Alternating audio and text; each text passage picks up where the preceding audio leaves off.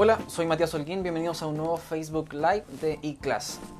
El día de hoy estaremos hablando sobre salud geriátrica eh, con el profesor eh, Carlos García, médico cirujano de la Universidad Católica, especialista en geriatría y también director del diplomado en atención médica del adulto mayor en la Universidad de los Andes. Mientras esperemos que ustedes eh, se conecten a esta transmisión, recordarles también que todos los meses estamos conversando sobre temas importantes junto a profesores guía que resolverán sus preguntas y todas sus dudas para tener una mayor claridad sobre temas muy importantes. Además, recuerden seguir a iClass en nuestras plataformas Facebook e Instagram como arroba iClass Comunidad. Y por supuesto recordarles que manden todas sus preguntas para así responderlas eh, cuando ya se vaya acabando esta conversación con el profesor, para también que ustedes tengan mayor claridad sobre este tema. Y Class trabajamos día a día para entregar soluciones flexibles para personas, organizaciones, instituciones que necesitan desarrollar cierto potencial en materias eh, a través de la educación y capacitación ofreciendo siempre formas únicas en aprendizaje. Bueno, para empezar ya con el tema, bajándolo y teniendo las cartas sobre la mesa, entendiendo un poco el último censo, eh, dice que los adultos mayores superan los 2.800.000 personas, lo que equivale a un 16,2% a nivel nacional. A este dato hay que agregarle que la esperanza de vida ha aumentado y que en el 2050 la esperanza de vida para los hombres será de 83 años y para las mujeres será de 87 años. Bien, eh, para, este, para ese año, en el 2050, se proyecta que los adultos mayores de 65 años ya superarán eh, la barrera del 25% a nivel nacional. Eso quiere decir que la esperanza, o sea, los adultos mayores están estamos eh, viendo en Chile un mayor crecimiento y ya de la época del ciclo pasado. Teniendo en cuenta este contexto y nuestra realidad, estamos con Carlos García, médico cirujano de la Universidad Católica. Eh, ¿Cómo estás? Bien, ¿usted cómo está? Muy bien, gracias. Por favor, Carlos, eh, preséntese y hable un poco más de su experiencia como geriatra. Bueno, yo soy Carlos García, soy médico cirujano, como bien dijiste. Soy geriatra desde aproximadamente el año 85, para que tengan una idea, viendo fundamentalmente adultos mayores. Tengo una experiencia bastante amplia, he trabajado desde el Hospital Militar, el Hospital Parroquial de San Bernardo y ahora en Clínica Las Condes. Soy profesor titular de medicina y me he hecho cargo del curso de geriatría y la coordinación de geriatría en la Universidad de los Andes, en la Facultad de Medicina, desde hace 26 años atrás. Me ha tocado vivir lo que tú recién decías, el envejecimiento progresivo de, nuestra población y también me ha tocado mirar bastante cercano cómo estos adultos mayores viven su realidad física y cognitiva en cuanto a salud y enfermedad. Muchas gracias, Carlos. Eh, Carlos, vamos con la primera pregunta. ¿Es Chile un país adaptado a todas las necesidades de los adultos mayores? No, ninguna posibilidad. hay muy pocos países en el mundo. uno de partida puede decir, mire, no hay países en el mundo con adaptación completa a la vida de un adulto mayor. Incluso países claramente envejecidos, muy envejecidos, Italia, España, Japón quizás es una, pequeña excepción, donde los adultos mayores son francamente más importantes. Eh, no hay una completa adaptación a su sistema de vida. Chile estamos lejísimos de lograrlo, en todo sentido, desde la adaptación habitual, normal para una vida corriente, hasta las necesidades de salud que estos adultos mayores requieren en, estas circunstancias. Nosotros, ¿cómo podemos mejorar esta calidad de vida para, para nuestros adultos mayores?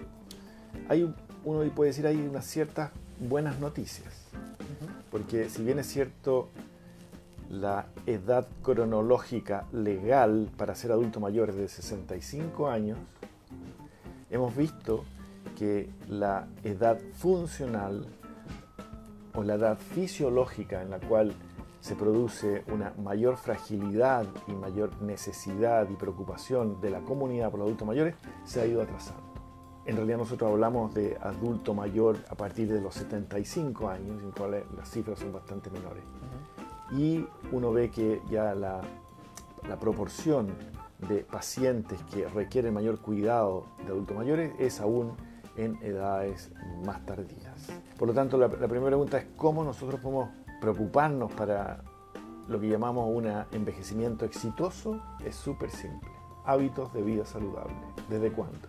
Antes de que nazcan. Los pediatras tienen que preocuparse que los niños tengan hábitos de vida saludable. Los internistas tienen que preocuparse que los adultos jóvenes tengan hábitos de vida saludable para que lleguen a una tercera y cuarta edad lo más saludable posible, exitosos, autovalentes, capaces de valerse por sí mismos hasta etapas muy tardías de su vida. el ideal del geriatra es atender pacientes muy viejos, ojalá llegando al final, al extremo de la vida, una longevidad extrema, mayores de 90, ojalá mayores de 95, y que una vez que se produzca un deterioro de algún órgano del sistema, el resto de los órganos del sistema también se deteriore y fallezcan en un corto periodo de tiempo. Cuando hay un adulto mayor en la casa, ¿cuál es el mayor cuidado que uno debe tener? Claro, que ahí depende, volvemos, depende. Llamamos adulto mayor frágil aquel individuo que requiere. Un adulto mayor es tan heterogéneo que es imposible generalizar. Yo tengo pacientes de más de 90 años que trabajan activamente 8 horas al día dirigen su pyme, manejan y por supuesto hacen transacciones comerciales y, económicas como un adulto cualquiera. En cambio, también tengo pacientes de 68 o 70 con una demencia avanzada que están prácticamente postrados en su casa. Entonces, el rango es tan amplio que no se puede generalizar. Depende cómo esté ese adulto mayor en su casa. Un adulto mayor que, está con una demencia senil avanzada que no reconoce a su familia, que si sale a la calle se pierde, requiere una cantidad muchísimo mayor cuidado que un adulto mayor, cualquiera la edad que tenga, 85, 90, que es completamente autovalente, pero que llamamos nosotros actividades instrumentales en la vida diaria, que es capaz de salir, es capaz de tomar un taxi, es capaz de tomar el, el, el Transantiago, un adulto mayor que toma el Transantiago es un adulto autovalente que es capaz de hacer transacciones comerciales, que es capaz de cuidar a los nietos, que, etcétera, etcétera. Es distinto. Recordémosle a nuestra audiencia que estamos con el profesor Carlos García, médico de la Universidad Católica y de los Andes, profesor titular de los Andes. Eh, estamos hablando sobre la atención eh, médica de los adultos mayores. Así que recordémosle también, Carlos, que nos mande sus preguntas para resolver todas las dudas que tengan. Comenten en nuestro Facebook y también síganos en Facebook e Instagram como arroba y comunidad. Las principales características de la demencia y cómo podemos reconocerlas. Para nosotros es un tema fundamental. Lo ideal es hacer el diagnóstico precoz, porque mientras más temprano sea el diagnóstico, mayor posibilidad es de, primero, lograr un tratamiento en caso que tengamos, estemos ante una demencia que vamos a llamar reversible, o efectuar alguna intervención para que esta velocidad de progresión sea menor. ¿Cómo sospechar que se inicia una demencia? La inmensa mayoría de las demencias, cualquiera que sea su causa, porque hay muchas causas de demencia, se inician con una pérdida de memoria. Y una pérdida de memoria reciente, y llamamos también semántica, es decir, se pierde la capacidad de aprender cosas nuevas, se va perdiendo. Carlos, eh, si, lo eh, si lo ponemos como un ejemplo para que eh, la, gente que nos está escuchando, que tiene una familia, que tiene quizá un abuelito o una abuelita, sepa cómo identificar si su abuelito o abuelita tiene demencia. Claro. ¿Cómo sería un ejemplo? Hay dos tipos de olvido. El olvido corriente, que uno puede decir, ¿dónde dejé mi anteojo? Las llaves, de, las llaves de la casa, me las saqué del bolsillo, las colgué o no las colgué. Eso es normal. Eso nos pasa a todos en un momento determinado, falta concentración. Pero cuando un adulto mayor comienza a repetir historias o eventos, cuando uno de los hijos o nieto le dice, abuelo o mamá, este cuento ya me lo contaste hoy día, y se olvidó que, el que lo contó, ya es una, una alarma. El otro tema es cuando se olvida de cosas importantes. Una cuenta que tenía que pagar, un evento que tenía que asistir y se le borró de la mente, definitivamente. También cuando se empiezan a olvidar algunos hechos o eventos en forma completa. ¿Habré almorzado hoy día o no? ¿Esto me corresponde tomar té o no sé qué? ¿O fui a la casa de mi hijo o fui a la casa o me quedé aquí? En cambio, si se acuerdan que, claro, almorcé una ensalada, pero me acuerdo el postre, da lo mismo. ¿Te fijas? Entonces, un, un punto importante es olvidos. Cuando repiten cuentos, cuando se olvidan de eventos importantes, cuando el olvido es completo de algún evento, no en forma parcial, ya hay que tener ojo. Ahora, otro punto que nosotros también nos, nos preocupa es aquel adulto mayor que trabaja, que comienza a cometer errores.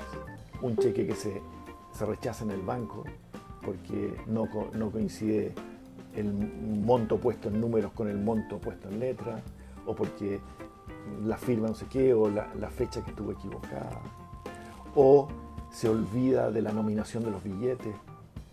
También hay que tener, empezar a tener ojo de, de este paciente.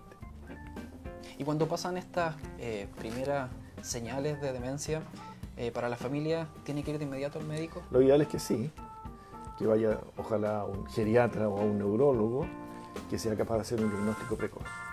Porque hay un grupo de estos olvidos o demencias que pueden ser reversibles. O sea que ya sean podemos condiciones, recuperar el... claro, con, con el daño. condiciones, por ejemplo, condiciones que son endocrinológicas, hipotiroidismo, hiperparatiroidismo, alteraciones de la, de la glucosa y electrolitos. ¿Y el tiempo de la mejora varía en torno al paciente? Por o- supuesto, por supuesto, porque mientras más se deje estar, menor- menores posibilidades de intervención. Si uno interviene en forma precoz, es posible que esta disminución de memoria se revierta parcialmente, totalmente muy difícil, o disminuya la velocidad con la cual la memoria se va deteriorando. Hay que tomar en cuenta que una vez que una, una persona se da cuenta que está perdiendo la memoria, que es un tema también que es propio de la demencia, se deprime. Y demencia inicial o deterioro cognitivo mínimo que llamamos nosotros, porque no es una demencia aún, es una pérdida de memoria solamente. Sin demencia, para que haya demencia, significa necesariamente tiene que haber otra sintomatología neurológica. Olvi- Olvido de nombre, alteraciones en las frases, o que se pierda en el tiempo, y en el espacio, etc. Alguien- Tiene que haber algo más. Esa pérdida de, de- de- solo de memoria, que le, que le comentaba, hace que un paciente se deprima. Y al deprimirse, se profundiza esta sensación de pérdida. O sea, muchas veces un deterioro cognitivo mínimo sin demencia aparecen signos de demencia o síntomas de demencia cuando el paciente además se deprime. Y en ese caso es importante para la familia o para el acompañante estar siempre al lado del, del abuelo o, o la abuela. ¿En qué sentido dices tú? En- si está deprimido, por ejemplo. Pero que la, la mayoría de los adultos, un, grupo importante de adultos mayores vive en forma autónoma, bastante sola. Ujú. Vive con, por ejemplo, con su cónyuge. Los hijos están casados, los nietos ya están, por supuesto, viviendo con sus padres y ellos viven solos en la casa con a lo mejor ayuda doméstica tres veces a la semana, o como me toca muchas veces, ayuda doméstica una vez a la semana. Los hijos tienen que empezar a darse cuenta que sus padres están en este impas de disminución de su capacidad cognitiva. Carlos, en el curso que usted imparte, eh, también se enseña a abordar a los adultos mayores psicológicamente. No, no tenemos, no tenemos el, el- la- el- el módulo específicamente psicológico. El, el- el- curso este fundamental, está, primero está dirigido a médicos, ojalá de atención primaria o médicos especialistas eh, en medicina interna o con alguna una subespecialidad que le toque ver, todas las subespecialidades que tocan ver adultos mayores. O sea, solo eh, atacan el tema de tratamientos y cuidados. Diagnóstico primero y tratamientos específicos de alguna patología. ¿Qué recomendaciones nos daría usted para tener una vejez digna? Una vejez exitosa, ya conversamos un poquitito. El primer punto son hábitos de vida saludables desde más temprana edad. ¿Cuáles son los hábitos de vida saludables? Son fundamentalmente tres. Uno, evitar las adicciones, es decir, evitar, no tener adicciones de frente. Ni tabaco, ni alcohol, ni ninguna droga. Pero tabaco y alcohol, que está tan difundido en la, en la población y en la juventud, es un tema clave que hay que evitar desde la más temprana edad, primero. Segundo, ejercicio físico.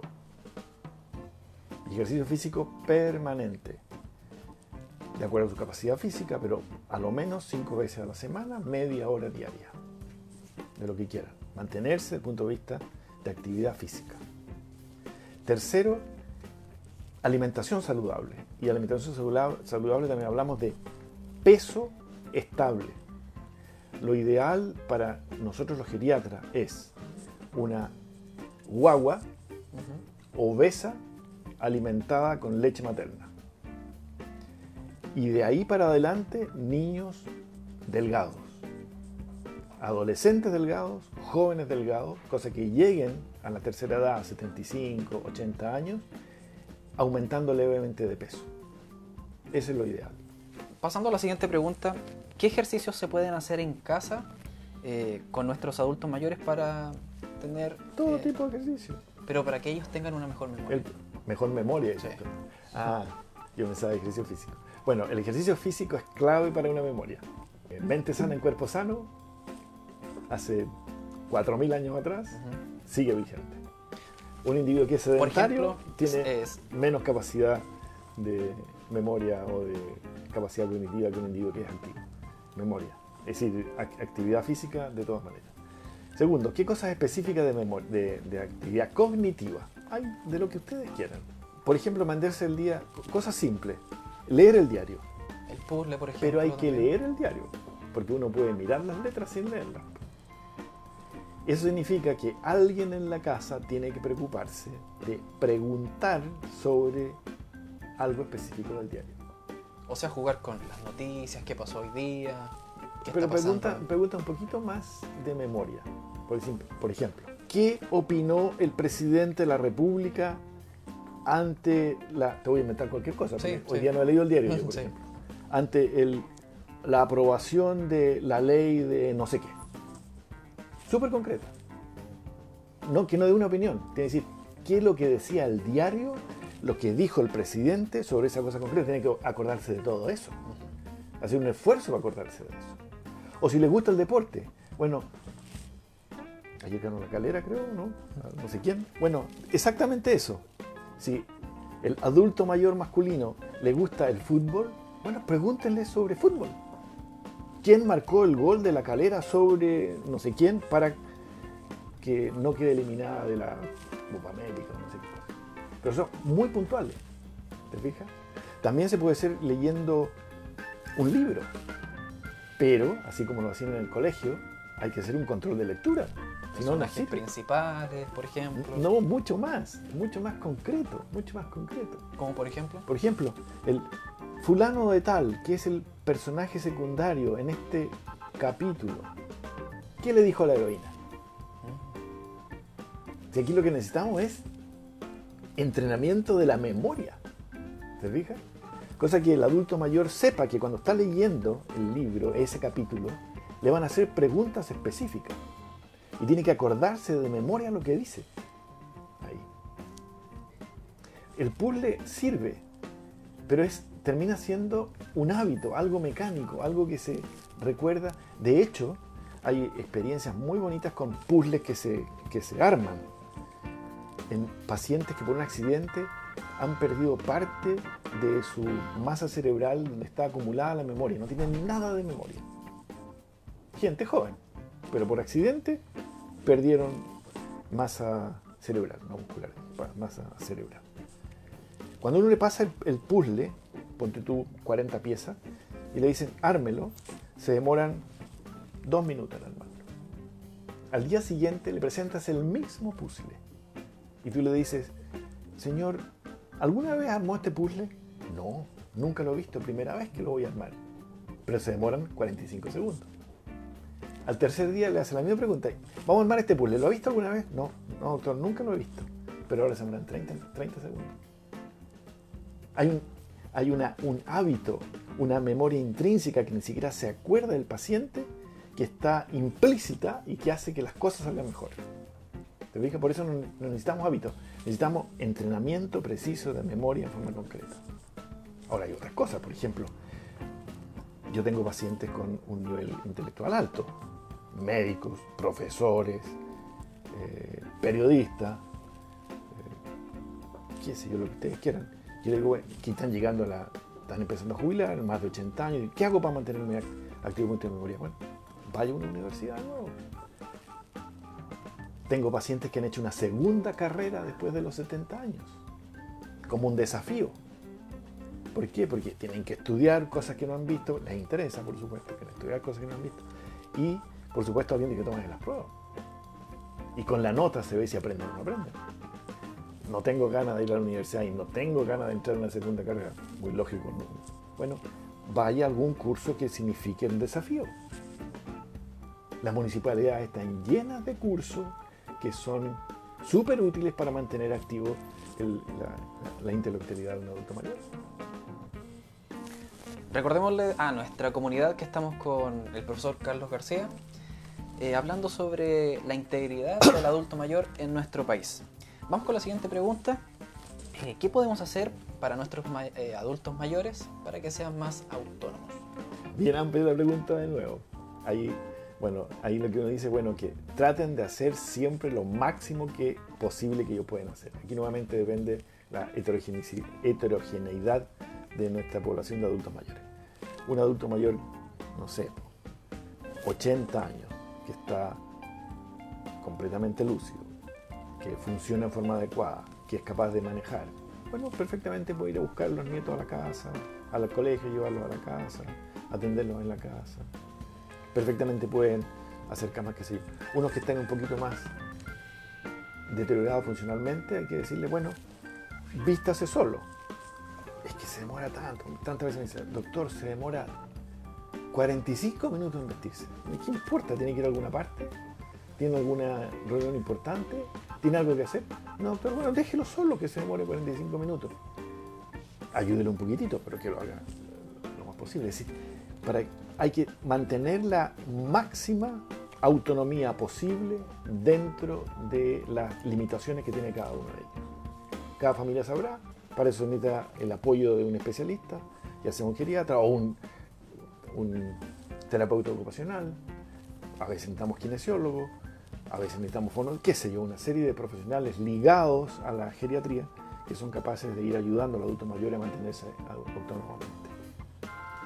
Carlos, ahora pasamos a otra dinámica respondiendo las preguntas que nos han llegado del público y vamos por la primera. Raúl Ayavir. Él pregunta, dice, ¿Se puede mejorar la memoria de una persona con demencia senil? También depende. una, la demencia senil es un término como decir fiebre. Puede ser cualquier cosa. Si una demencia senil secundaria a una enfermedad de Alzheimer moderada, que además está deprimida, por supuesto que se va a mejorar la memoria. Porque tratamos la depresión, mejora parte de su capacidad cognitiva. Siempre es posible, por lo menos, disminuir la velocidad de progresión, a no ser que la, la demencia esté muy, muy avanzada, donde ya no hay, mucho que hacer. Lo que sí hay que recordar es que el cuidado permanente del adulto mayor, cualquiera que sea su condición, siempre va a mejorar su capacidad. Muchas gracias Raúl por tu pregunta. La siguiente que es Gloria Gallardo. ¿Qué hacer con un adulto con Alzheimer? Ya, pues también depende. Si tenemos un Alzheimer en etapa inicial, en etapa tardía. Supongamos que sea una una demencia tipo Alzheimer moderada severa, es decir, un paciente que no es capaz de levantarse solo, no es capaz de bañarse solo, pero es capaz de caminar, es capaz de conversar un par de palabras, supongamos que controla el esfínter. Si vive en la casa, ese paciente no puede vivir solo, de partida. Necesita alguien que lo acompañe, que lo ayude en, en sus actividades, sobre todo de vida diaria. ¿Qué es lo que se puede hacer?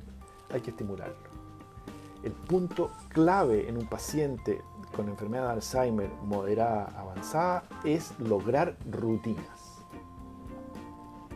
Rutinas específicas. Levantarlo a una cierta hora, desayuno a cierta hora, gimnasia no sé qué. Y dentro de las rutinas están las visitas. No pueden, las visitas no, no pueden ser azarosas, introspectivas. Tienen que ser también súper programadas. Entonces, suponte que este adulto mayor con Alzheimer, con una demencia moderada, tiene tres hijos que viven en Santiago, pero un poco lejos. Bueno, pónganse de acuerdo. Un hijo vendrá y puede decir papá o mamá, yo voy a, al, el que lo cuida, yo voy a venir a almorzar contigo todos los miércoles, de una a dos. El otro va a decir, mira, yo no puedo venir a almorzar, voy a venir a verte a las 6 de la tarde, pero los viernes. Y el tercero dirá, yo voy a venir el lunes temprano en la mañana.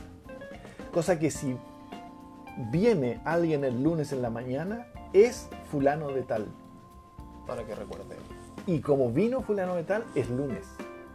Entonces lo orientamos temporalmente y lo orientamos también en personas. Y lo mismo para el del miércoles, y lo mismo para el viernes, etc. O sea, el trabajo, el trabajo en familia también es muy importante para recuperar es que un poco el Claro, por supuesto. Siempre trabaja rutinas. Rutinas es lo más importante. Segundo, que mantenga la máxima funcionalidad posible, como decíamos recién. ¿Se demora mucho en levantarse? Bueno, no importa que se, se demore. Tener paciencia, básicamente. Tener paciencia. ¿Se demora mucho en almorzar? No importa que se demore. Acompáñelo a almorzar. Convérsele. Denle, denle la actividad. Tercero, hay que tratar de compensar los déficits, sobre todo los déficits sensoriales. Mire, le cuesta mirar, está cada día con la vista más cómoda. Llévele un oftalmólogo. Si es necesario, opérelo a catarata, o póngale lente, o vea qué es lo que tiene que hacer. Está súper sordo, bueno, busquemos la forma de mejorar la sordera. A lo mejor un, un audífono vale la pena usarlo. Es decir, hay un montón de actividades que se pueden hacer para mantener un adulto mayor lo más sano posible, lo más tranquilo posible y lo mejor posible hasta el resto de su vida. O sea, es importantísimo que la, que la familia participe activamente con eh, la enfermedad, en este caso del adulto mayor. Por supuesto. Ahora, no es fácil eso porque este, ya estamos viendo en este tiempo que los adultos mayores están viviendo prácticamente solos. Así es. Y claro, los hijos que también son mayores tienen que trabajar, que a su vez tienen hijos. Entonces el tiempo que le dedicamos a los padres es bastante escaso. Claro, y aquí en, ese sentido un cuidador principal, un cuidador incluso profesional, claro que es de ayuda para los adultos mayores. Muchas gracias Gloria por, tu pregunta. Eh, la siguiente es, Mónica, ¿se puede crear hábitos a los 80 años y cómo? Hábitos se pueden crear siempre. Es mucho más fácil crear un hábito a los al año de vida o a los tres años de vida que a los 80, pero es posible. Hay hábitos que vale la pena insistir y otros no. ¿Cómo se hacen? Los hábitos se logran por repetición de la actividad en forma periódica. Un hábito que nosotros creamos, que tratamos de crear en los adultos mayores, por ejemplo, es el hábito de ir al baño para miccionar, para hacer pipi por horario. Antes que sientan ganas, les insistimos es que vayan al baño y vacíen la vejiga. Es un hábito que se puede lograr, no hay problema. Hay hábitos que son claramente imposibles de eliminar, prácticamente imposibles. Un paciente que llega a los 80 años y que fuma 5 cigarrillas por día, cada vez que vaya, por lo menos a mi consulta le voy a decir, usted tiene que dejar de fumar, el cigarrillo no le hace bien, le hace mal para, no solamente para usted, sino toda la familia que lo rodea por el humo que está en la casa. Pero uno ya sabe que ese hábito que que tiene hace 60 años va a ser muy difícil de erradicar, probablemente no se logre erradicar. Otro hábito que son menos difíciles de erradicar son hábitos de comida, por ejemplo. Uno puede ir cambiando de forma progresiva, lentamente progresiva, algunos hábitos o mal hábitos de comida por, por comida más saludable. ¿Es posible cambiar a producir hábitos a los 80? Es posible. ¿Es más difícil? Más difícil. ¿Todos se pueden cambiar? No. Hay hábitos que son muy arraigados que no lo van a lograr. Incluso uno le dice a adultos mayores, mire, hábitos que no producen daño, que no producen molestia al resto de la familia, déjenlo. Porque eso es una seguridad para la funcionalidad del adulto mayor. Muchas gracias, Mónica. Nuestra amiga Evelyn nos cuenta, ¿se puede cuidar de manera especial la nutrición del adulto mayor? Por supuesto, y ese es un punto clave. Ya dijimos que la nutrición entra dentro de unos pilares del envejecimiento exitoso, incluso en la cuarta edad. Y ahí también depende de la patología, porque suponte tú un adulto mayor que no tenga ningún diente. Bueno, no le voy a dar un bistec grande, que lo corte solo, porque no va a ser capaz de comerlo.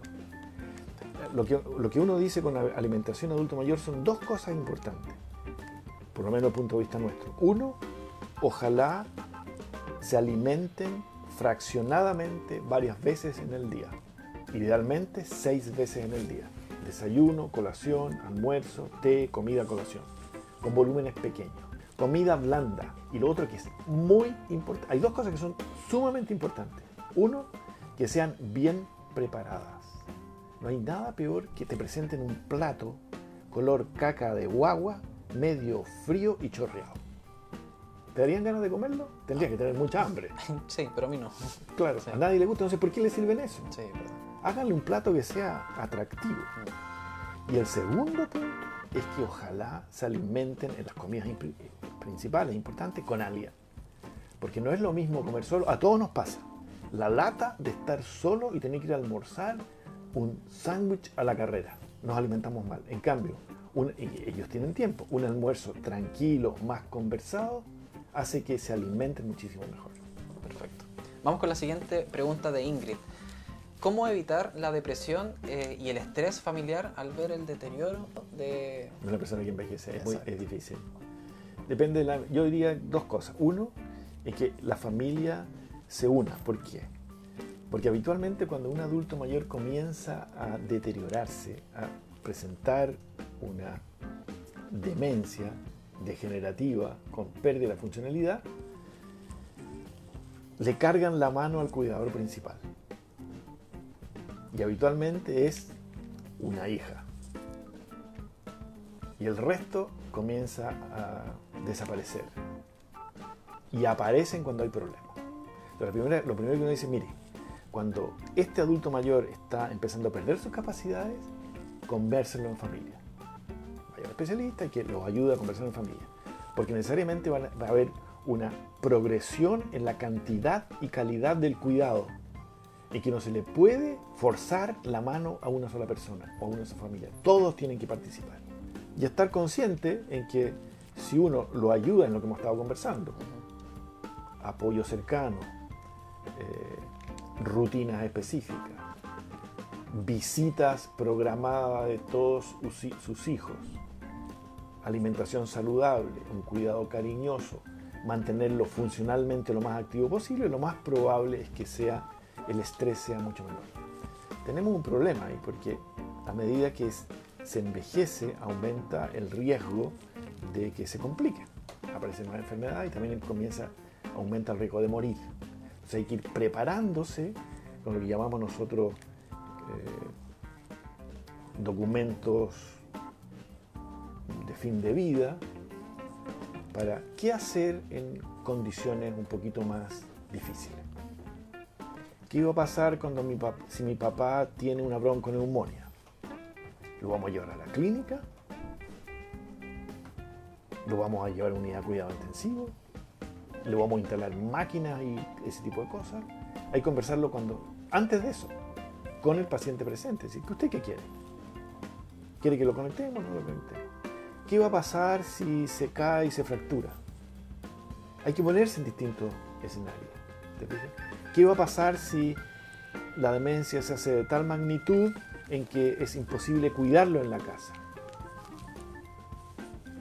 Tenemos que tomar decisiones. Esas decisiones hay que tomarlas también en familia. Perfecto. Ana Rodríguez nos dice, ¿cómo se puede superar la tristeza cuando se va envejeciendo? La tristeza tiene un trasfondo de pérdida, desgraciadamente, en las cuales hay cosas que nosotros no podemos mejorar. Y eso lo vemos con mucha frecuencia, por ejemplo, en un adulto mayor que jubila. ¿Quién jubila habitualmente? Sí, adulto mayor. Se jubila a una cierta edad donde se ha llegado al tope de su carrera. Imagina, piensa en un gerente medio, si quiere, o un gerente, lo que tú quieras, gerente general, un gerente medio. Jubila como gerente, tenía dos secretarias que le hacían el trabajo y tenía 200 personas a su cargo. Probablemente en la noche de la mañana tuvo que irse para la casa y no tiene ni secretaria ni persona a su cargo. No le piden la opinión y además la jubilación habitualmente hace que le baje su ingreso económico. Todas esas cosas son pérdidas. Más encima, tiempo después comienza, se le muere la señora o se le muere el marido y tenemos una pérdida importante. Entonces, todos esos problemas hacen que aparezca la tristeza y aparezca la depresión. Volvemos a lo mismo. ¿Cómo hacemos para evitar todas estas cosas con la vida, con una vida lo más funcionalmente activa posible? Hay que buscar em, hobbies, buscar alguna situación por la cual una vez que yo termine mi vida laboral sea capaz de compensar actividades. Y en ese sentido hay dos cosas que son, tres cosas que son claramente importantes. Uno, la familia. Uno no puede, por trabajo, por lo que tú quieras, alejarse de sus hijos, por supuesto de la señora, y no ver más a los nietos, no sé qué. La familia. Empezar a buscar actividades propias de la familia. Segundo son los amigos. La red de amigos. los amigos que estuve en el colegio, que por supuesto ya a los 85 años y la mitad están muertos, se me quedan los sobrevivientes, un, un problema, pero tengo un grupo de amigos. Mis amigos de la universidad, que son un poquito, quizá un poquito más, porque ya estamos más cercanos.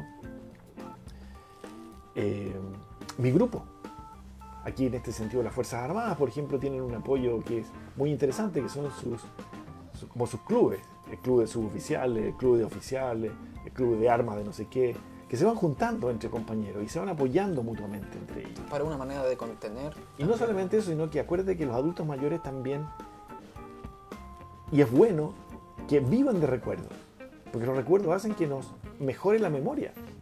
¿Te acuerdas cuando, por ejemplo, ¿te acuerdas cuando estábamos viviendo en Iquique y teníamos que ir a hacer no sé qué a las montañas o lo que sea? ¿Te acuerdas usted entre familias de amigos que como las vacaciones que íbamos en camping con los niños al lago Villarrica cuando no había nada en Pucón. Todas esas cosas hacen que la memoria se vaya eh, activando en forma adecuada. La sociabilización. Y aquí la sociabilización también hay que acercarse a la municipalidad. Por ejemplo, los viajes de tercera edad son espectaculares. ¿Por qué? Porque escuchan un grupo relativamente homogéneo, fuera de temporada. Ahora en invierno se van a ir a, a la playa y en verano se van a la montaña. Pero hay que preparar el viaje. Toda una actividad cognitiva. El segundo momento es el viaje mismo, que exige una organización. Y tercero están los recuerdos post viaje. Entonces todo el año están activando su, capacidad cognitiva, mental, física, lo que tú quieras, en relación al, viaje. El otro tema es los eh, ejercicios, baile entretenido, juntarse con gente, jugar, naipe, dominó, exige una actividad cognitiva y mental que es muy importante. Y el último punto que no hay que olvidar es la religiosidad, una cosa que está bastante olvidada. Si, si el adulto, el adulto mayor, ha estado muy separado de todo el aspecto religioso, es bueno empezar a incentivar lo que se acerque. Porque mal que mal empezamos a pensar en la trascendencia. Empezamos, los adultos mayores se dan cuenta que mal que les pese, tienen mayor riesgo de morir. Todos nos vamos a morir, esta vida se termina en un momento determinado, ¿y qué pasa después? Eso también provoca una cierta cantidad de angustia, una cierta cantidad de, de depresión. Por lo tanto, hay que retomar la vida religiosa, empezar a prepararse por este paso definitivo. Si el paciente está en perfectas condiciones cognitivas, es muchísimo mayor. Este paso definitivo que es la muerte. Pero ahí tienen cosas que hay que hacer. Para los que se están conectando a este Facebook Live, recordemos que estamos hablando sobre el cuidado integral del adulto mayor con el profesor Carlos García. Vamos con la siguiente pregunta. Nuestra amiga Susana Salazar nos cuenta, le cuenta a usted, dice, ¿cree usted vital crear una profesión técnica de cuidadores con conocimiento para atender a nuestros adultos mayores, para motivar correctamente las actividades de la vida diaria? Sí, yo creo que eso es importante pensando también al futuro. Cada día hay más adultos mayores, cada día hay menos niños, por lo tanto no haber menos adultos jóvenes a cargo de estos adultos mayores. Y siempre se requiere en un momento determinado que el cuidador principal mm, desaparezca un poco del cuidado y alguien se haga cargo de esto. Cuidadores profesionales a cargo de adultos mayores, indudablemente que es un punto que estamos claramente, como comentábamos al principio, claramente al debe en, en nuestra sociedad. Lo vamos a requerir y con mucha fuerza. La siguiente pregunta de Silvia Concha. ¿Cómo estimular la lectura y escritura a nuestros abuelos? Mira, la lectura no es tan difícil porque hay que recordar, que todo adulto mayor de 70 años vivió leyendo. No había ni computadores hace 50 años atrás. Y menos los teléfonos inteligentes donde tú puedes hacer las cosas por ahí. No. Yo mismo estudié por libros, pues no estudié por internet. No había internet hace, no sé, pues cuando salí de la universidad, cuando entré a la universidad, yo entré a la universidad el año 70, no existía el internet. Entonces no es tan difícil hacer el link entre escritura, eh, lectura y adulto mayor. ¿En qué hay que preocuparse? De algunas cosas que son bien concretas. Primero, ¿cómo está la visión de este adulto mayor? Chuta, está súper mala, ver de poquito. Bueno, hay que buscar la forma de arreglarla. Como sea, anteojo, lupa si es necesario, o cirugía de catarata, no sé qué. Segundo, buscarle lectura que le interese a él, no que nos interese a nosotros. O sea, no es bueno imponer. No, para nada, para nada. Aquí es, ¿qué le interesaba? Por ejemplo, pacientes míos, colegas, un pediatra.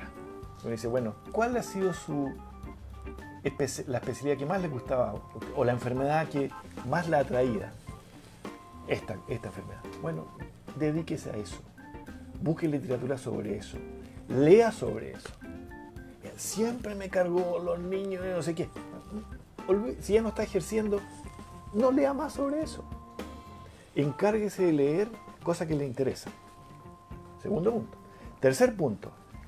Hágalo en un ambiente propicio. Que tenga un lugar, un sillón cómodo, buena luz. Luz que sea necesaria para leer. Tranquilidad. Y el último punto, no más de media hora. Lea un rato. Se cansó, levántese, dé una vuelta, camine por la casa, salga a ver el jardín, vea no sé qué, llame a no sé cuándo. Diez minutos, si quiere vuelva a sentarse y otra media hora de lectura. Lecturas largas son improductivas. La escritura es más compleja, porque ¿qué va a escribir? Yo he tenido pacientes que lo he incentivado, y todavía me acuerdo de uno mayor, más de uno, pacientes que, tienen una que han tenido una vida muy atractiva, es que escriban sus memorias.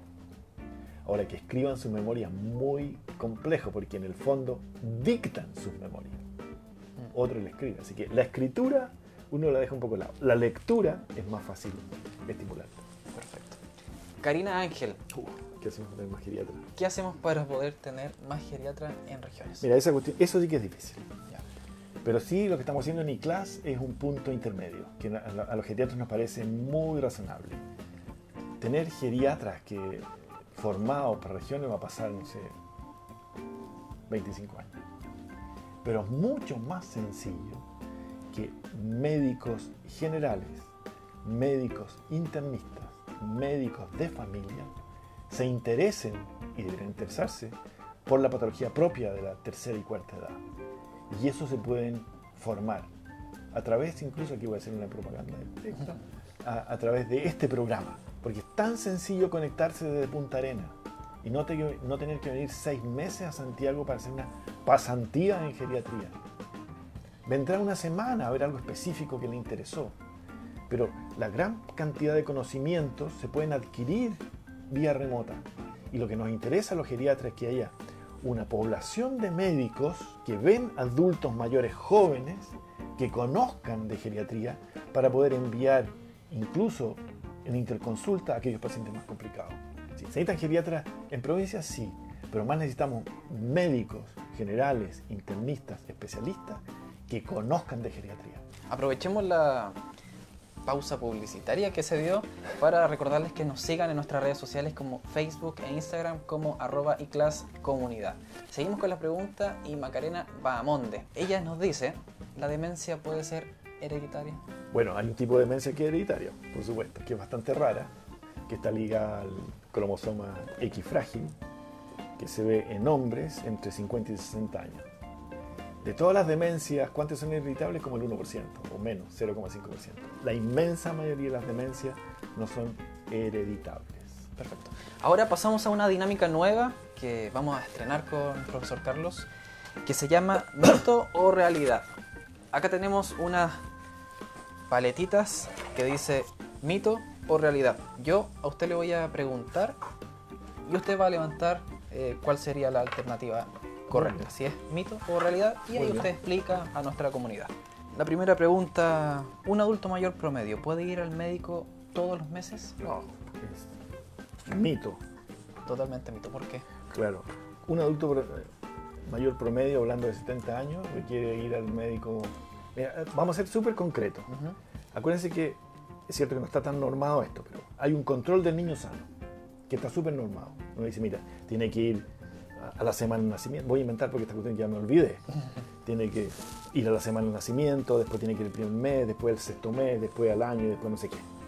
Hay una norma en la cual hay un control del niño. No hay norma de control de adulto mayor sano. Pero ¿qué es lo que uno dice? Mire, un adulto mayor de 70 años si está en condiciones adecuadas, no tiene multimorbilidad, que son multienfermedades, que está haciendo su vida normal, no requiere ir al médico más que una vez cada dos años.